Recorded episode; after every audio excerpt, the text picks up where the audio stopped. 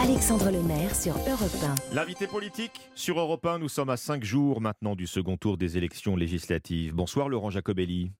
Bonsoir. Vous êtes porte-parole euh, du Rassemblement national, candidat aux législatives dans la huitième circonscription de Moselle, où vous êtes d'ailleurs arrivé euh, en tête euh, au premier tour. Vous êtes donc bien placé hein, pour faire partie peut-être des députés RN de la prochaine Assemblée. Marine Le Pen disait ce soir encore, elle espère en avoir 100 ou plus pour ce second tour. Les candidats RN se, se maintiennent dans 208 circonscriptions.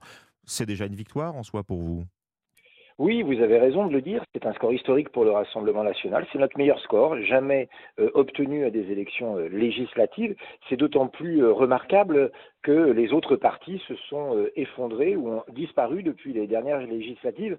vous savez, on parle beaucoup de la NUPES, cette coalition improbable. Eh bien, quand on fait le total des partis de gauche en 2017 et qu'on regarde la NUPES aujourd'hui, eh bien, ils n'ont pas bougé d'un iota. Nous sommes le seul parti en progression et j'ai envie de dire, du coup, le seul parti d'opposition crédible. Marine Le Pen a raison de mettre la jauge à 100 députés. C'est un objectif que nous pouvons atteindre pour faire un groupe fort à l'Assemblée nationale et faire barrage à la triste politique d'Emmanuel Macron. Alors cette percée, euh, elle fait dire à Marine Le Pen que le Rassemblement national est le premier parti de France. Pardonnez-moi, mais est-ce que c'est pas plutôt l'abstention, le premier parti de France, Laurent Jacobelli? Plus d'un Français sur deux qui ne s'est pas déplacé alors, si on regarde effectivement les partis euh, politiques constitués, nous sommes le seul parti à être en lice avec notre étiquette, le RN, et nous verrons bien euh, ce qui se passera à l'Assemblée nationale, mais honnêtement, euh, par rapport à des coalitions de 5 à 10 partis, eh bien, nous serons plus forts. Vous avez raison, il y a un problème avec l'abstention. Cette abstention qui fait que certains de nos concitoyens laissent les autres, les autres décider pour eux. Mais attention, abstention, ça rime avec Macron, abstention, ça rime avec Mélenchon. pas, pas grand-chose de, de, bien à en. L'abstention, c'est laisser euh, la retraite à 65 ans s'installer, c'est laisser le nombre de migrants légaux et clandestins euh, croître, c'est laisser l'insécurité prospérer. Alors il faut aller voter et voter pour la seule force d'opposition, le Rassemblement national. Mmh. Avant de s'envoler pour euh, la Roumanie, tout à l'heure, c'était à Orly, Emmanuel Macron a appelé, face à cette abstention, à un sursaut républicain. Ce sont les jeunes électeurs en particulier qui, qui boudent les urnes, Laurent Jacobelli. Oui, écoutez, Emmanuel Macron sent probablement euh, le vent tourner, donc euh, il semble s'inquiéter. Euh, il regarde un peu ce qui se passe en France, c'est pas si fréquent.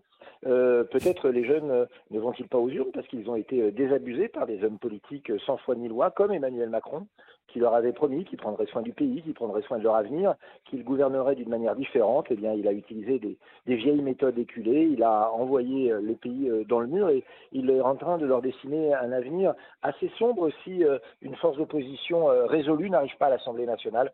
Et donc, on peut malheureusement le comprendre. Moi, je dis aux jeunes, ne désespérez pas, ce pays, c'est le vôtre. Cet avenir, c'est le vôtre. la France est un beau pays, il y a des talents, il y a des richesses.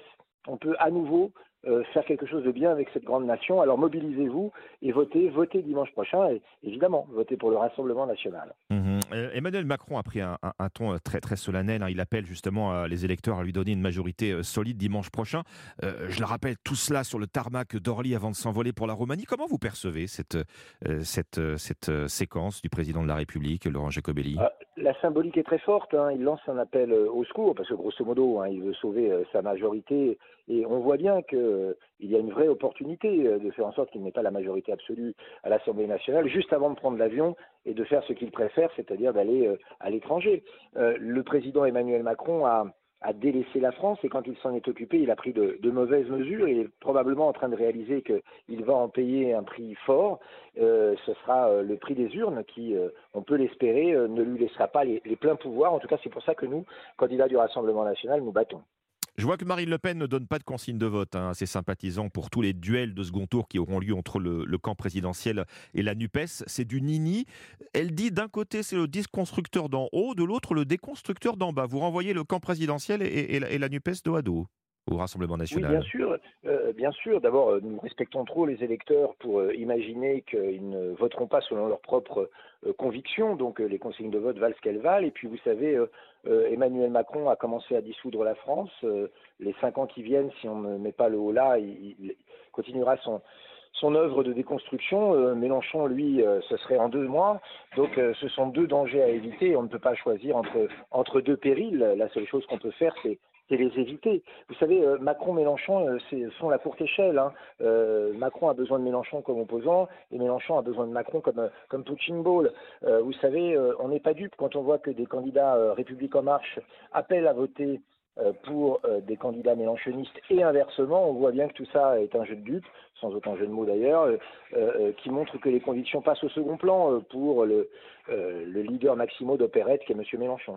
J'entends encore Marine Le Pen dire que Jean-Luc Mélenchon a contribué à faire élire Emmanuel Macron. S'il n'avait pas appelé à voter pour lui, Emmanuel Macron n'aurait pas été élu. Mais, mais que je sache, Jean-Luc Mélenchon n'a jamais appelé à voter pour Emmanuel Macron, Laurent Jacobelli. Alors quand il y a, quand il y a deux candidats euh, et que vous appelez à ne pas voter pour le deuxième candidat, ça veut dire que implicitement vous avez appelé à voter pour le premier. Oui, bah, il reste beaucoup d'options. Il reste le vote blanc, il reste l'abstention. Euh.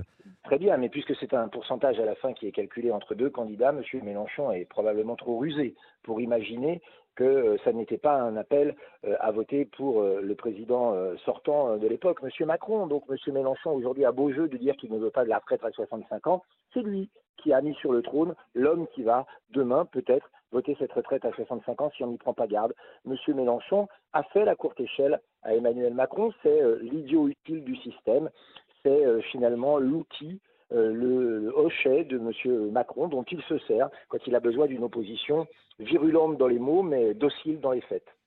Merci Laurent Jacobelli, euh, porte-parole du Rassemblement euh, national. Merci, à vous. Vous êtes également euh, candidat aux législatives, je le rappelle, dans la huitième circonscription de Moselle. 22h28 sur Europe 1. Europe informez-vous avec Alexandre Lemaire sur Europe 1.